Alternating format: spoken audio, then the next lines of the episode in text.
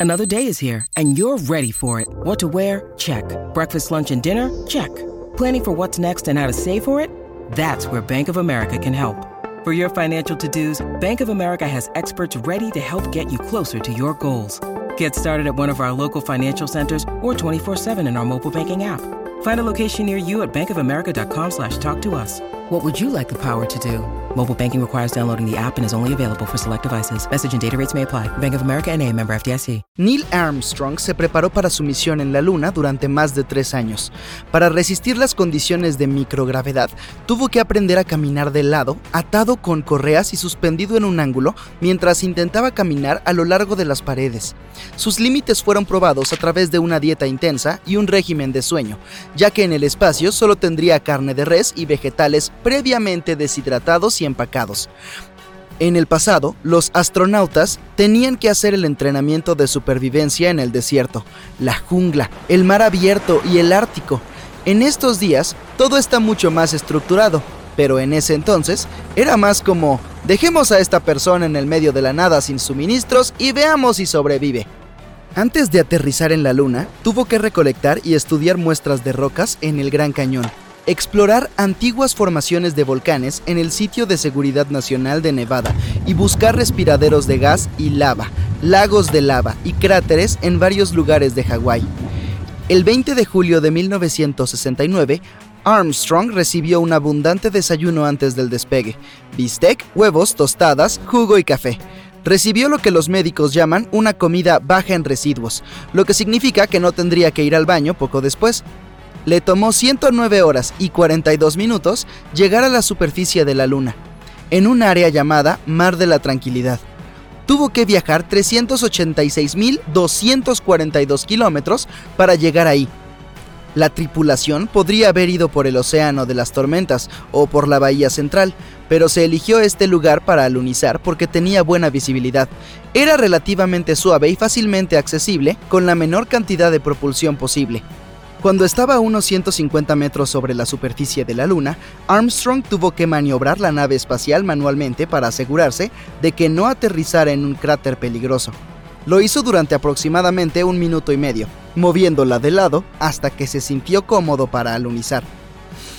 Tan pronto como su dispositivo descendió de manera segura, inmediatamente envió por radio al control de misión en Houston, Texas, el ahora famoso mensaje, el águila ha aterrizado. Poco a poco bajó la escalera del módulo lunar, mientras una cámara de televisión que estaba conectada a la nave registró su avance. Esta también transmitió la señal a la Tierra, donde cientos de millones de personas observaban ansiosamente.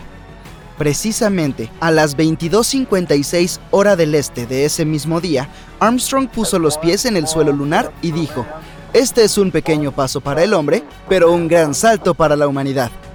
El cronograma decía que el astronauta necesitaba dormir antes de la primera caminata lunar, pero eligió salir antes de lo planeado porque obviamente no podía dormir. Si Armstrong hubiera caminado sobre la Luna sin su equipo especial para respirar, habría percibido un olor extraño, como a humedad y ácido sulfúrico. Aún así tuvo la oportunidad de olerlo cuando regresó al módulo lunar. El caso es que algo de tierra se le había pegado a los pies, por lo que el olor se extendió por toda la cabina.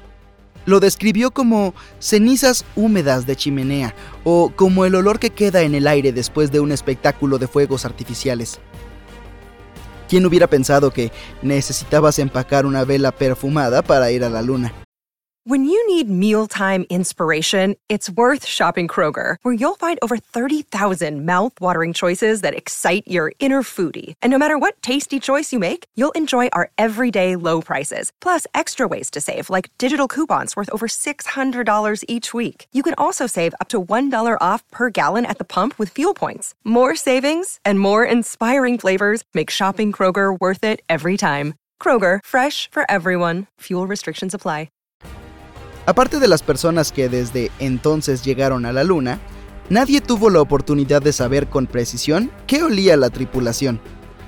Incluso durante esa primera misión, cuando las muestras de roca y suelo lunar se transportaron a los laboratorios en recipientes herméticos, una vez que se abrieron en la Tierra, sorprendentemente el olor había desaparecido.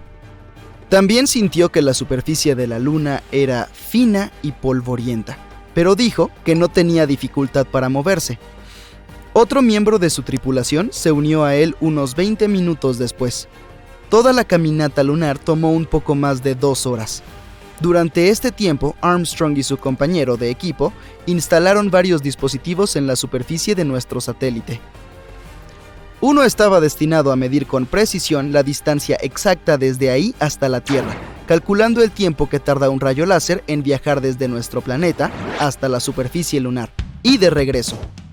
Otro estaba destinado a medir los terremotos lunares y los posibles impactos de meteoritos, lo que nos llevó a descubrir que, después de todo, la Luna está bastante viva. Hoy sabemos que los terremotos lunares más grandes son mucho más débiles que los más grandes de aquí, aunque sus movimientos pueden durar hasta una hora, mucho más que en la Tierra. Se las arreglaron para reunir alrededor de 25 kilogramos de muestras de rocas y suelo, también tomaron muchas fotografías del terreno donde plantaron una bandera de Estados Unidos. El astronauta incluso tuvo la oportunidad de hablar con el presidente Richard Nixon, aunque por menos de un minuto. Lo último en la lista para Armstrong era dar un paseo hasta lo que ahora se conoce como Cráter del Este, 59 metros al este del módulo lunar. Fue la mayor distancia recorrida desde la nave espacial en esa misión específica, aproximadamente la longitud de la mitad de un campo de fútbol. Tan pronto como terminó sus tareas, Armstrong volvió al módulo lunar y cerró la escotilla, de manera segura para dormir un poco. Mientras se preparaban para el despegue, Armstrong y su tripulación descubrieron que, debido a sus gruesos trajes espaciales, habían roto el interruptor de encendido del motor de ascenso. No es gran cosa, pensaron, así que usaron parte de un bolígrafo para empujar el interruptor automático para comenzar la secuencia de lanzamiento. A las 13.54, la famosa Águila comenzó a ascender. Además del equipo científico instalado en la superficie de la Luna, ahí también se dejó una placa. Decía, los seres humanos del planeta Tierra llegaron a la Luna por primera vez en julio de 1969, después de Cristo.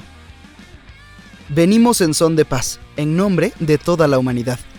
Años más tarde, Armstrong dijo que la NASA limitó su tiempo en la Luna porque no sabía cómo manejarían los trajes espaciales las temperaturas extremas, desde 127 grados Celsius durante el día hasta 173 grados Celsius bajo cero por la noche. Las cosas se complicaron un poco más cuando Armstrong aterrizó en la Tierra, ya que había estado expuesto a partículas espaciales desconocidas. El resultado él y su equipo tuvieron que ser puestos en cuarentena de protección planetaria a su regreso, tan pronto como su cápsula espacial aterrizó de manera segura en el Océano Pacífico el 24 de julio. Esta cuarentena específica para los astronautas del Apolo 11 es una de las razones por las que hoy tenemos microondas en nuestras cocinas.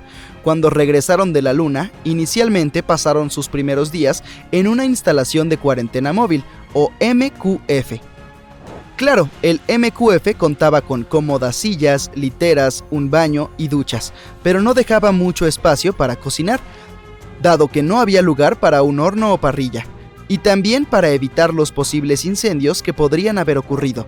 La NASA tuvo que ser creativa, así que desarrolló el horno de microondas original para ayudar a los astronautas a preparar sus comidas fácilmente, sin el ajetreo de una cocina completamente equipada. En estos días se puede ver ese primer microondas en un museo en Oakland, California. Después de regresar a la Tierra, Armstrong afirmó que nunca volvería a las estrellas, pero no dejó de explorar, sin embargo. En 1985 se unió a un equipo profesional de otros grandes exploradores del Polo Norte. A él se unieron el alpinista Edmund Hillary, el aviador Steve Fawcett y el fotógrafo Patrick Morrow quienes llegaron al lugar el 6 de abril de 1985. Armstrong afirmó que quería ver cómo se veía el polo de la Tierra desde el suelo, ya que solo lo había visto desde la superficie de la Luna.